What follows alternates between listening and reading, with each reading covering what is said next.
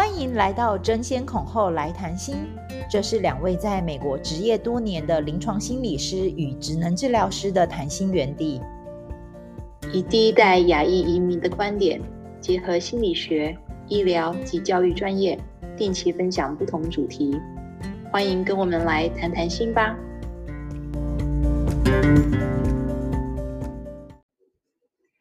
嗨，大家好，我是婉珍。嗨，大家好，我是樊培。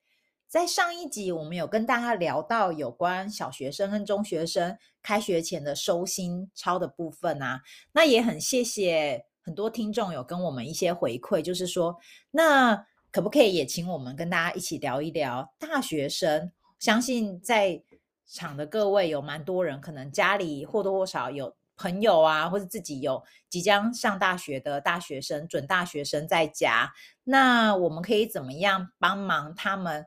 准备适应一个全新的新环境，还有就是说，我们父母可以怎么做呢？嗯、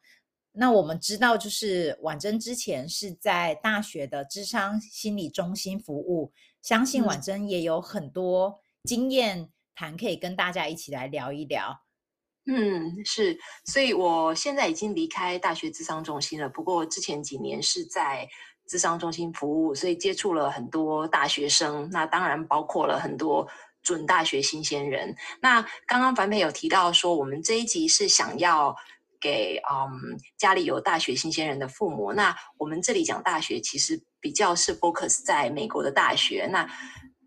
父母当然就是指嗯比较是移民的父母，第一代的移民父母。那他们面对他们的孩子要去上大学了，有一些适应上啊，还有一些心态上的调整。那啊、我也可以讲很多关于我在。以前在智商中心的例子跟大家分享，所以呃，想跟大家其实知道，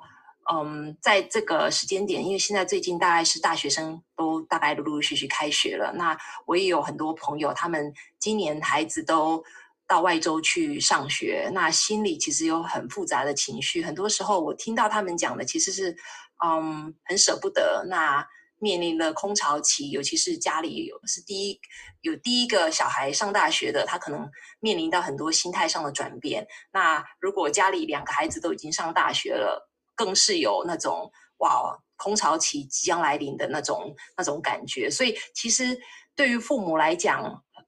很多的那种心态啊，一些一些生活上的调整是必要的。是的，那刚才听到婉珍在讲，就是说很多爸妈。都是可能家里有一个大学生准备要去上学，或是全部的孩子都要出去了。这其实让我也想到，就是有一个作家龙应台就有讲过，就是说，好像我们父母相对于孩子，好像人的人生来说呢，很多时候我们就是不断的目送他们进入下一个人生的阶段。嗯、那感觉也是，哎，其实我们也很替他们高兴，但是其实好像对于我们呃做爸妈来说，也好像有一点惆怅，一点失落，尤其是。好像孩子，当然我自己的孩子还小，所以我可能还没有要进入那个阶段。但是我就在想说，哎，如果我孩子要去上大学的时候，哎，我要进入开始进入半空巢期的状态，我觉得我不知道我那时候送他的时候，我有没有那个勇气，就是目送他去一个全新的环境这样子。是，我觉得这听起来很感伤。你看到朋友他们他们分享的，就是那种失落感还很强烈的，就是哎家里。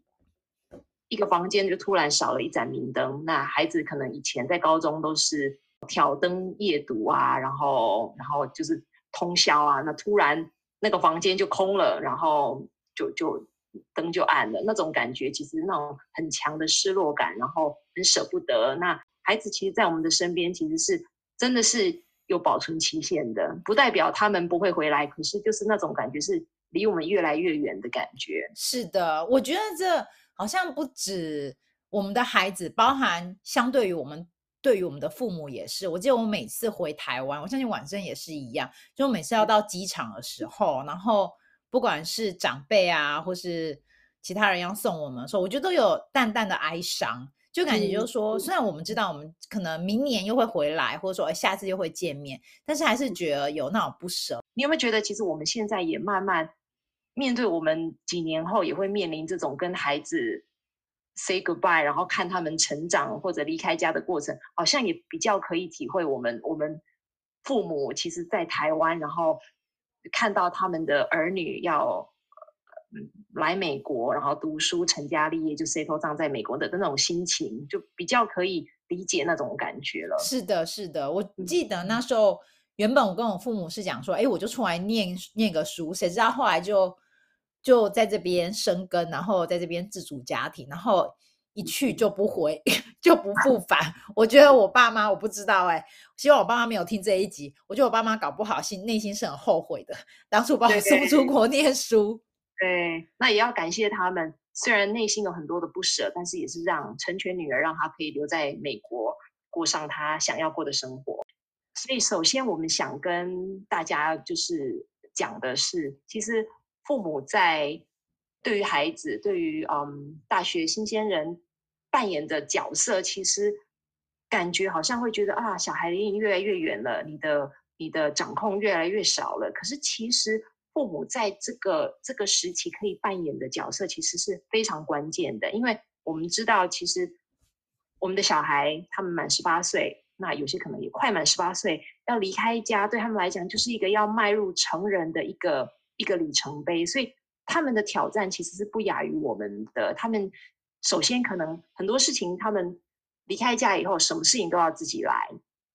然后面对他们的自我认同也是一个很大的一块，就是我是谁，我在哪里，我要往哪里去。然后我要跟父母分开了之后，我的自主要怎么去管理我自己，包括学业上、感情上、生活上、社交上等等的。那以前可能都有父母在旁边，现在没有了。那我是不是应该什么事情，我可能没有办法随时说转身问爸妈？哎，我的脏衣服要丢哪里？或者晚餐我要回来吃等等的，我要处理。突然之间我要一系长大，把这些事情全部揽起来自己做。还有就是我心情不好。我难过，我焦虑或者等等的情绪的时候，我要怎么去处理我这一块的情绪？所以，其实对于嗯我们成人的成年要迈入成人的孩子上，其实他们有处理很多这一方面很多的这种事情。那对于父母本身，他可以扮演的角色其实是举足轻重的。那怎么说呢？比如说，其实父母其实能够在旁边陪伴。那可以适度的放手，其实这已经很不容易了。知道说孩子已经成人了，很多事情其实他虽然做的决定不够完美、不够睿智，但是那是他可以从错误当中学习到的一个很重要的经验。所以父母其实是要从 hand holding，就是一个把手走路的一个角色，到慢慢慢慢放手。到陪伴的这样的角色，其实这是不是一个容易的事情？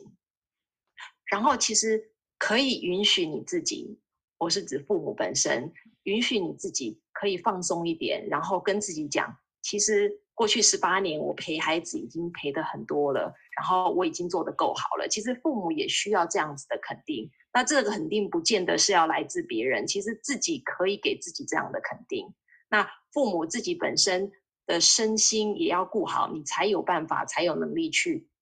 继续陪孩子走他下一个人生的里程碑。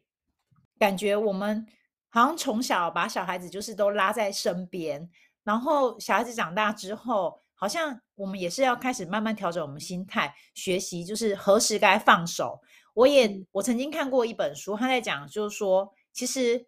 我们做家长的时候，很多时候对于孩子来说。就很像是在放风筝一样，你可能小时候你是把它抓着那个风筝的线，嗯、然后盖着它去往不同的方向。但是当孩子越飞越远的时候，我们要适度把线把它拉松，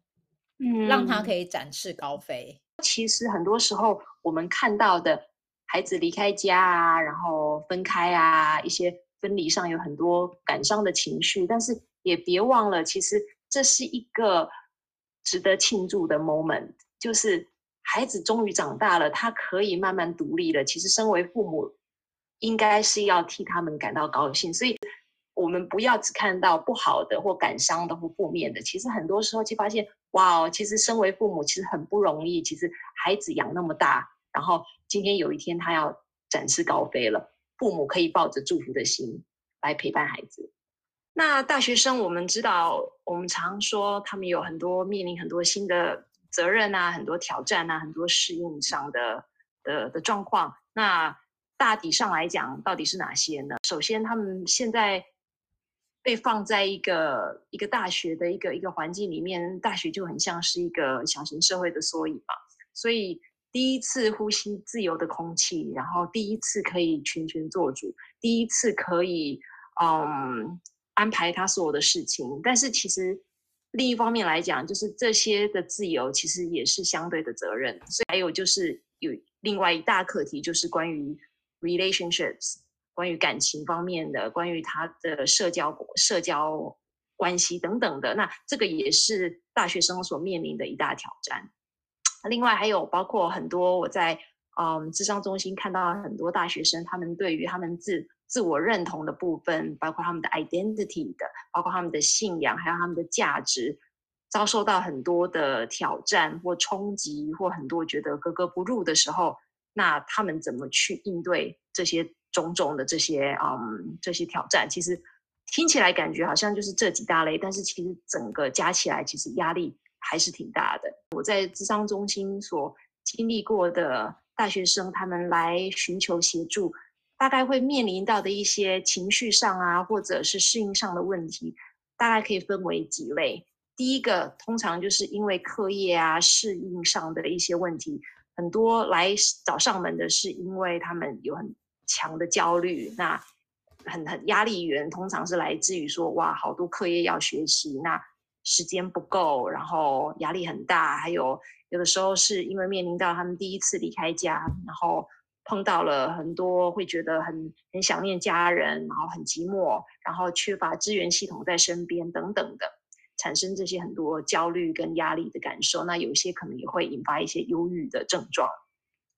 另外就是有些情况，像有些大学生可能会开始觉得，他因为焦虑、因为压力、因为忧郁等等的，让他导致于他没有办法专注于他的课业，那就会有一些嗯一些情绪情绪崩溃上的表现出来。那有的时候，比如说在课堂上，他们就可能。老师又发现他们会迟交作业，然后或者迟到早退或缺席，或者嗯常常看起来精神不济。那老师可能就是会会有注意到这些情况。那有时候老师甚至会直接转介同学或者大学生到智商中心来寻求协助。那另外还有有一些大学生可能去了大学之后才发现，哦，这大学并不是他想象中的这样，所以。就会有一些想要辍学的念头或休学的念头，觉得嗯，我可能需要一段时间再好好想想，这是不是我想要？那这个有时候会伴随着情绪很低落啊，或者一些一些 motivation 也会下降啊，然后也会出现一些忧郁的症状。那还有另外一部分就是关于感情上还有关系上的一些困扰，那这个也是。嗯，对大学生来讲，还蛮常会遇到的一些状况。刚才听完婉珍讲了这一段，我突然觉得，身为大学生压力好大。其实这也让我回想到，就是我之前好久以前自己就只身一个人来美国念书，但我是去念研究所啦，但就是又比大学生年长了很多岁。然后那时候其实也是诶，我觉得就是来到一个异地，然后什么东西都不熟悉，都要。凡事都要靠自己啊，然后其实那时候也会，很多时候夜深人静的时候，都常常都在觉得说，哎，我这个决定到底是不是对的啊？或是说我到底我到底自己自己这样来这边啊，到底值不值得等等？我不晓不晓得，就是说，哎，大学生在当大学生，其实才十十八十九岁的孩子，就是他面临这些东西，他们可以怎么样面对处理，或是说。嗯身为父母的我们啊，但我们是我过几年才会，至少还有几年可以准备。那我相信在场在座就是蛮多人，可能哎，现在就有家里就有准大学生，一定或多或少都有点彷徨。那婉珍，你要不要来聊一聊？就是说，那身为家长的我们，可以怎么样去支持我们的孩子，帮忙我们的孩子，就是走过一开始的适应期？嗯这个这个主题，其实我在每年在嗯在之前我在智商中心服务的时候，每年的这个时候就是刚开学的第一个礼拜，我们叫做新生训练周 （Orientation Week），我们都会提供给给家长们一个一个座谈。那这个主题就跟今天我跟大家分享的很像，就是告诉家长你可以做哪些事情来支援你的孩子，那哪些事情你可以嗯尽量不要做或者控制少做。那首先讲哪些事情是你可以做的。那第一个是嗯我们英文叫做 stay in touch，那中文翻成就是保持联络。所谓保持联络，并不是只是说打电话，每天打电话，这当然是某种。形式上，这是一个啊，对，我每天都要聊，跟你聊到聊到天，然后我每天都要知道你在干什么，这是这是第一个层面的保持联络。比较深层的保持联络是指，嗯，你可不可以从你们的对话当中了解你的孩子他在学校的生活是怎么样，他的人际关系怎么样，他有没有拓展他的社交圈呢？他的事业，他的。课业上适应的怎么样？那还有他的生活自理上怎么样？所以这个是可以透过你跟他固定保持联络的时候可以问出来的，或者可以了解。那这也是让你跟他不会脱节的一个还蛮重要的的的，算是要素之一。就是现在因为手机很方便嘛，还有通讯媒体都很方便，所以其实不一定要讲话，有时候是。简讯 text，有时候是 email，有时候是一些一些社群软体等等的，那都好。其实就是找一个你跟你跟你的孩子一个比都很舒服的方式，而且都很自在的方式来保持联络。另外一个想跟大家分享的是，嗯，鼓励跟正常化他们所有的情绪，英文翻成 encourage normalize。其实很多时候，嗯，尤其华人家庭。给大家的刻板印象是很容易看到孩子不够好的那一面，很容易看到孩子觉得要补足的那一面，所以孩子他们既定的印象就会觉得啊，妈妈一开口一定要再跟我讲这个我哪里要加强或哪里不够好，所以好像都有带着批判的眼光来看我，所以父母这时候能够做的，其实可我觉得是是时候可以把角色扮演啊，把角色扮演成一个。我可以身为一个鼓励者的角色，然后我可以去嗯 normalize，我可以去同理他很多并不是太好的情绪，或者生活当中其实有时候遇到的事情不会永远都很顺遂，然后可以让他们知道这就是生活，然后可以鼓励他们，其实用比较正面的态度去面对很多生活的挑战。那另外一个是嗯 be realistic。中文可以翻成是啊，不要太过于理想化。孩子因为第一次踏出他的舒适圈，然后丢丢到一个一个大学的一个大染缸里面，有时候他可能会有很多的期待，在课业上、在感情上、在关系上等等的。但是很多时候并不是他们想象中的这么单纯，所以其实是可以让孩子知道说，你有很多这样的想法很好，但是父母可以提供给你的是。根据我们过来人的经验，根据我们所我们我们走的路也比你们多，所以我们可以跟你分享的是，其实很多事情并不是你们想象中的这么美好。所以这个其实是让孩子可以知道哦，所以这个爸爸妈妈是一个一个不是一个唠叨的身份，而是一个学长学姐的身份来跟我分享。那另外还有一个也要提醒父母的是，给孩子空间跟时间。那这个听起来很像陈腔滥调。有的时候，孩子可能他当下发生了一点事情，或者心情不是太好，他有时候不愿意多讲。那身在远方的父母，有时候其实因为自己很着急、很担心、很很焦虑，所以反而会 push 小孩跟你分享更多。那这个是人之常情，因为你会觉得快点跟我说到底发生了什么事情，因为你是出于爱跟出于关心。但是有的时候，其实。孩子也在学习当下他怎么去消化他的情绪跟压力，然后怎么样可以反刍过后把这些东西带过带过去给父母，所以让他们有时间可以消化他们很多内心的东西，然后相信他们有这个能力去处理。那如何相信？其实 be patient 是一个很重要的因素，就是嗯，有的时候可能孩子你跟他问了，他两天后才回你，That's okay。就是有的时候，孩子可能未必马上他就可以有时间，或者有那个思绪可以马上回应你的消息。那父母可能当下得那焦急的心有时候得要，有时候得揪着，然后有时候也一方面揪着那个心，另外一方面其实也要耐心的等待。我刚才听到婉珍讲了这么多，突然我脑中就跑出了两个两两个 turn，一个叫做信任，就是 trust。我们要当好像当孩子长大的时候，我们要也是要练习，身为父母要练习，就是说我们去信任他的决定，然后同时在这个过程当中，就是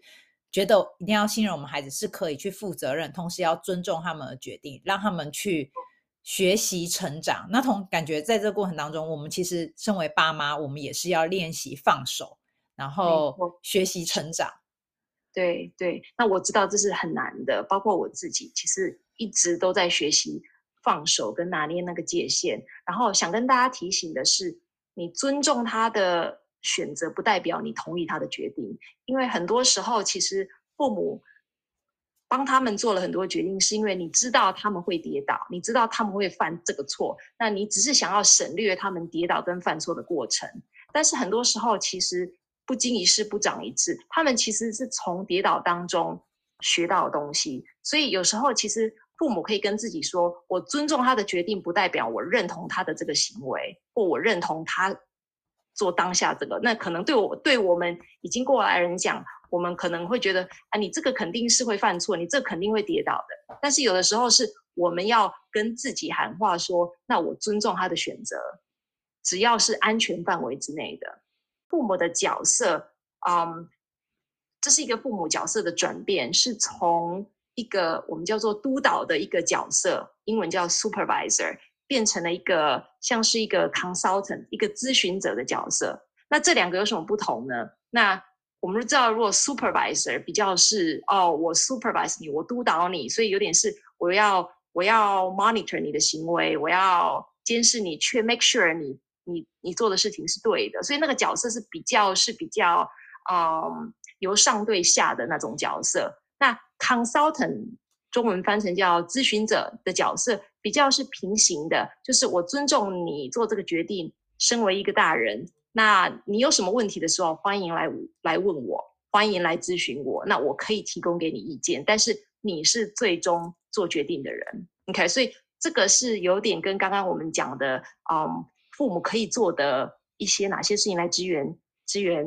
大学生其实这也是一个嗯角色的一个切换，想跟大家分享。那刚才婉珍你讲到，就是说，哎，我们可以怎么支援他们？那有没有哪些是我们其实是要身为家长要避免的？因为好像很多时候我们都会听到，就是说，我们大家都会说，哦，不要当直升机父母啊，就是好像孩子做每件事，我们都要去介入处理。那到底哪些是我们应该要介入处理的？哪些是我们应该要避免去？跟孩子造成孩子压力啊，或是说过分的介入，其实父母不要做的，其实就是跟刚刚我跟大家分享的的几个点的相反就是了。那第一个常见的就是父母常常在听到孩子做了什么事情，或者嗯发生了什么事情，情绪的反应就是 panic，就是恐慌或焦虑感就上升了。好，那尤其是尤其是父母。跟孩子有一段这么长的距离，没有住在身边，所以那种情绪感觉波动是更明显的。那首先，父母要察觉到自己的情绪是很重要的。就哦，这个时候是我的焦虑在跟我说话，而不是孩子真的发生了什么事情。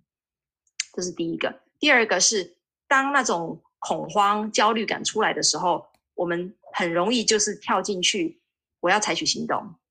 对，这是人的本能。然后。采取行动怎么采取？那我记得，嗯，我之前在智商中心的时候，我我曾经接过几次父母打来的电话。那父母打来就是我是某某某的家长，然后我知道他有在 counseling center 有在找咨询师，然后再聊。那我要跟你讲一下，哦，他最近啊上周回家，然后他的状况是，嗯，对我态度很不好，然后甩门就走，跟我讲几没几句话，然后。看起来好像很忧郁，点点点，就跟我们讲他的情况。那其实当下，其实我们听到了，其实父母他有很多没有处理的情绪在，在在在电话中跟我们讲。那当然，他也必须了解到，因为孩子已经是成人了，他跟我们讲的这些，因为隐私权的保护，我们没有办法透露任何的讯息给他们。我们其实能够做的，其实就是接收父母丢给我们的讯息，然后我们要做另外的处置，那也是在挂完电话后才能做这些处置。但是很多时候，就是在电话里面，在电话里面听到的，其实是父母本身就是对于孩子的一些行为，还有他们做的决定，还有他们的经验，其实很多的不安，然后他们其实是。不知道该怎么做的，然后，然后很快的去去根据他们觉得可以怎么做的，就马上跳进去了。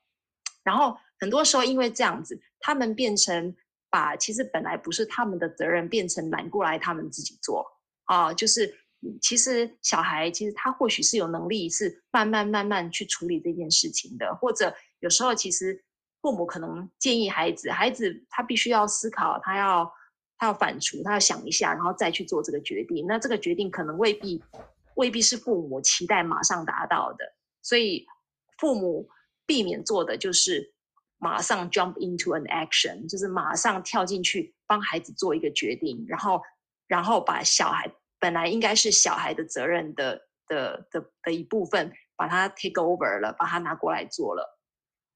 那另外就是嗯，还有一个刚刚。我刚刚跟大家提到说，鼓励家长可以做的是 stay in touch，就是保持联络，然后给孩子空间跟时间。所以避免做的就是不要一直嗯 push 小孩要跟你联络，如果他们没有想跟在那个 moment 没有想跟你联络。所以意思就是说，很多时候其实父母会很期待，很很兴冲冲的期待孩子跟他分享很多事情，对不对？那可是很多时候，其实孩子他的他可能当时遇到了，可能他当下的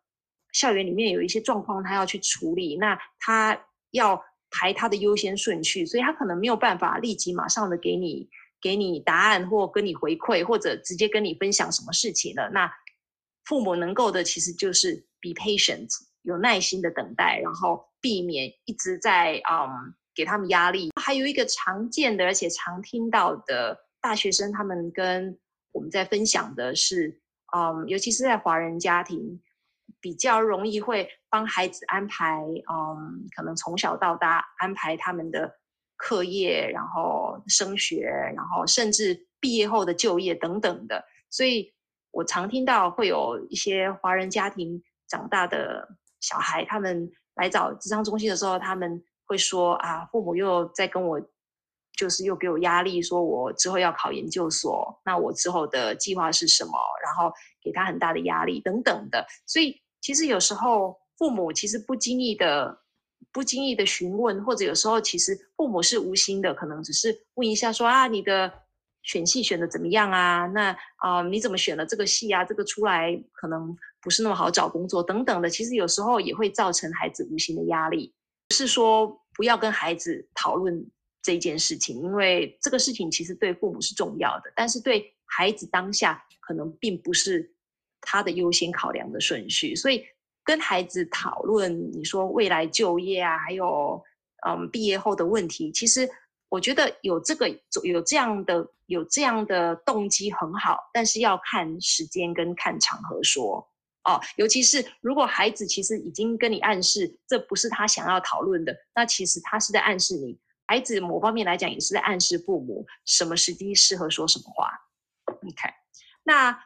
父母对孩子的关心，其实可以从旁敲侧击来来了解，嗯，孩子的状况。有时候要相信自己的直觉。比如说，如果当小孩可能有出现一些状况的时候，其实我会鼓励家长，其实反而要采取进一步的行动。那我以下就跟大家，这比较是临床上的一些嗯症状。那对于父母来讲，嗯，也是一个很好的参考。那第一个比较容易会出现，嗯，孩子心理健康可能有状况的时候，第一个就是他会退缩，他可能开始不怎么爱社交。如果一个孩子他以前是很外向的、很活泼的、很爱交朋友的，那突然你发现他对于社交关系等等这些事，他都提不起劲，然后。都不愿意出去，然后只想一个人的话，那我觉得这个是一个是一个征兆之一。那另外一个就是你有发现他的容貌有一些改变，他的行为也有一些改变，甚至好像慢慢慢慢比较不注重个人的仪表、卫生等等的。那还有就是你发现孩子开始出现很多过多的嗯自我否定，那自我否定可能会出现在在他的言语上面，可能常常会讲一些很负面的词汇，然后而且对自己有很负面的一些认知等等的，或者他可能比如说他打电话回家，那可能常常情绪都不太好，或者甚至哭啊，甚至很低落啊，然后你感觉父母感觉到好像觉得嗯他好像情绪低落已经一段时间了，或者孩子在言谈当中会常常讲到对未来没有希望，然后就很沮丧等等的这样的言辞。然后或者抱怨说他最近身体很累，然后情绪都提不起劲来，然后可能很明显就是发现，哎，以前他就是一个很充满活力的孩子，然后最近发现，哎，怎么做什么事情都提不起劲来等等的，或者有发现说孩子可能因为注意力不集中，然后或者开始缺课，然后迟到早退，然后甚至老师也捎信来关心说，哎，怎么孩子的课业都没交等等的，可能。这个是父母可以从旁了解的事。其实，当孩子的心理状况出现一些问题的时候，最容易反映出来的就是他的学业方面。还有，当然比较明显的一个一个征兆是，可能孩子开始还会讲关于自杀，他有自杀的一些想法、自残的一些想法。那这些就是比较，嗯，比较除了负面之外，就比较极端。然后这些就是，嗯，当父母有听到他有。讲到关于自杀、自残，要要很认真的去看待他，不要觉得哦，孩子只是说说，因为很多时候其实有自杀想法的人，大部分是不会容易采取行动，但是很难说，因为其实有的时候其实那个那种过程其实是渐进的，这是我们在临床上的术语，就是从不把自杀或自残的这这样的行为或意图。很轻描淡写的带过，那我们要重视他说，哎，到底背后的原因到底发生了什么事？那身为父母，在我刚刚分享刚刚以上的症状之后，那当你有发现孩子有以上的症状的话，你可以怎么做呢？那第一个其实很重要的，其实这个不只是孩子有发生以上症状，而是这是日常生活可以做的，就是你可以聆听，聆听其实是一个。最好的良药之一，很多时候父母其实没有意识到，其实你的聆听是带有批判的，就是可能是孩子一跟你分享什么，你接下来的下一句话马上就要矫正他的，矫正他所做的，然后批判他所所跟你分享的，那孩子很容易就 shut down，他就不愿意再讲下去了。所以我这里讲的聆听，是真的站在一个一个聆听者的角色去听听。他生活的经验，还有他的他发生的事情啊，还有他的困扰。当你发现他的心理状况好像有出一点问题的时候，可以很直接的表达你的你的顾虑。那有时候其实，嗯，父母反而在这个时候会害怕表达他们的顾虑。那我有听说有些人跟我跟跟我咨询的时候，他们会说啊，我怕我如果直接表达我的顾虑。他是不是就不说了，或者他是不是就又更退却了？可是其实啊、我们碰到一些曾经有自杀或者自残意图的的成人，他们其实内心其实是很很很空的，而且是很渴望被关心的。即便他不会主动跟人家诉说他的一些一些很负面的想法，所以其实父母主动表达顾虑，其实让孩子听到的讯息是。哦，你有 care 我的感受，有在关心我，OK，所以这个我会很鼓励父母学习直接表达你的顾虑。当你发现他有以上的征兆的时候，你其实可以鼓励孩子去寻求协助。那可以让孩子知道说，其实校校园里面有很多资源可以利用，智商中心是其中一个。那如果他有住学校宿舍的话，学校宿舍都会有，嗯，我们叫 RA。然后 AC 那 Area Coordinator 或社监，然后这些这些 staff 都会来帮忙学校学校的学校学生的一些状况。然后另外还有，当然学校的保健室啊等等的，这些都是各种资源。那我会鼓励家长，其实不妨了解一下哦，你孩子大学里面有哪些资源可以用，那你也可以跟孩子分享。那通常在新生训练那一周，学校通常都不止把这些资源发给学生，其实也会同时发给家长。那家长有时候其实这时候其实是一个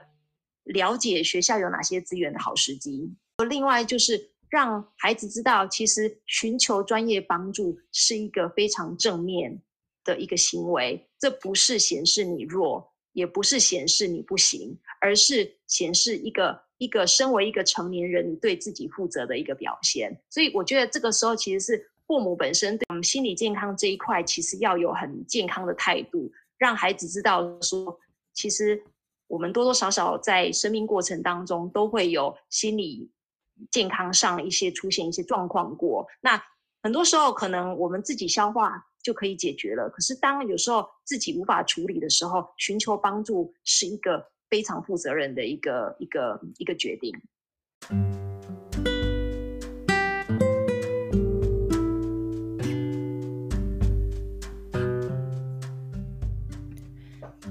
刚才听到婉珍这么多分享啊，那我也听到，就是其实我们对于我们这些大孩子来说，其实。很重要是，我们要有一种不带批判的聆听，然后我们就是做父母的角色啊，我们必须保有非常的 open minded 去了解孩子到底想要跟我们讲什么。那其实很多时候，我们大人其实很常也会有一些先入为主，就是说，哦，我觉得你应该是要跟我讲什么。但是很多时候，其实孩子反而听到这个的时候，他可能嘴巴就说回去，就不想讲了。所以。其实有时候，这背后其实很多时候都充满着我们对孩子的担心与顾忌。其实很多时候，直接让孩子知道，身为父母的我们有很对他们有哪些担心，也是很重要的。你有提到不再批判的聆听啊，然后表达直接表达顾虑啊，然后鼓励孩子寻求协助。那嗯，我我有一个例子是，嗯，有大学生曾经来来咨商中心来找我，那。他是有遇到感情上的困扰，那他的困扰其实不是他跟他伴侣之间的困扰，而是他要怎么把他的伴侣介绍给他父母。OK，所以我们就从那个话题开始展开来，来，来，来聊。那其实那个学生其实他他分享他的顾虑是，他觉得他的伴侣他父母不会接受。那我们就开始在聊说，为什么他会觉得他父母。不会接受，然后才慢慢慢慢知道说他父母的一个沟通的风格，就是他父母很想要知道他很多事情，包括他的交友状况。那他父母会跟他讲说：“哦，你都跟我讲没有关系，我都支持你。”但是后面都会接着，不过啊，我觉得怎么样怎么样怎么样还是比较好的。就是所以对小孩来讲，就是他他没有听到前面讲说父母都支持他，他听到的就是。哦，我我的选择并不是你的首选，或者哦，你就是觉得我做的不够好。那他讲跳回来讲说他的他的他的伴侣，他已经有一个嗯既设的立场，觉得他的伴侣是他父母不会喜欢的。其实对他来讲，其实是一个压力，就是他嗯没有办法很自在的把这一段关系介绍给他父母，这对他来讲很犹豫的。那就是。反而是父母会觉得说，哦，我其实想要认识他，但是父母另外一方面可能有一些批判上的字眼，其实是让孩子却步，让你走入他的世界的。所以这是一个，这是一个例子。那。另外还有一个例子是关于鼓励孩子寻求协助的。那我有以前有一个学生，他其实忧郁症状是很严重的，严重到其实是需要靠药物来控制他的忧郁情绪的。但是他是对于关于寻求智商跟寻求药物协助是非常抗拒的，所以他其实是有老师。后来辗转转介到智商中心来来寻求帮助的，因为他本身对于这个是很排斥的。那后来我们在聊的过程当中才说，其实父母从小给他的观念就是凡事不求人，然后找什么心理智商，你要 toughen up。如果我没有听到这个词，就是你就是自己要硬起来啊，你寻求智商就是懒惰的表现啊，等等的这些。那其实这都是。很久以前，父母曾经对他说的话，其实殊不知这些其实都深深的印在他的脑海里面，然后内化成他自己对他自己的评判。所以，当他有忧郁症状产生了之后，那些好像之前父母对他曾经讲过的那些批判的话，好像就如影随形，就好像出来要吞噬他那个忧郁的忧郁的他，所以变成他其实对于他的心理状况，嗯，不察觉也不想去察觉，然后有点否定他自己。当他很 struggle 的时候，然后。关于吃药也是，因为他也曾经有说哦，他的父母对于他吃药这件事情是非常反对的，所以变成这样的一个观念也深深的印在他的脑海里面。他也没有去想，哎，为什么父母有这样的观念？哎，为什么我有内化这样子的观念？那今天我面临到了我我我的状况，那变成我已经我其实应该要寻求一个专业的帮助，可是因为过去的一些经验跟过去的一些啊。哦父母曾经对于服用药物跟心理智商的批判，导致于我没有办法很很明确的去选择哪些是对我重要的，而且哪些是对我对我的心理健康是有帮助的。谢谢婉珍今天这么棒的分享，也希望预祝就是家里有大学新鲜人的爸爸妈妈，还有即将进入大学的准新鲜人们。就是彼此，大家都可以彼此信任、尊重，然后可以有一个美好的开始，迈向人生的下一个篇章。那我们知道，大学生活在人生当中是一个很特别，而且是一个就长等我，就是等我们，即便现在成人了，我们其实也都时候很多时候也都是会拿出来再回味一下，哎，大学做了哪些事情，所以。也预祝各位家有大学新鲜人一切平安顺利。那我们 Podcast 下次见喽，拜拜，拜拜。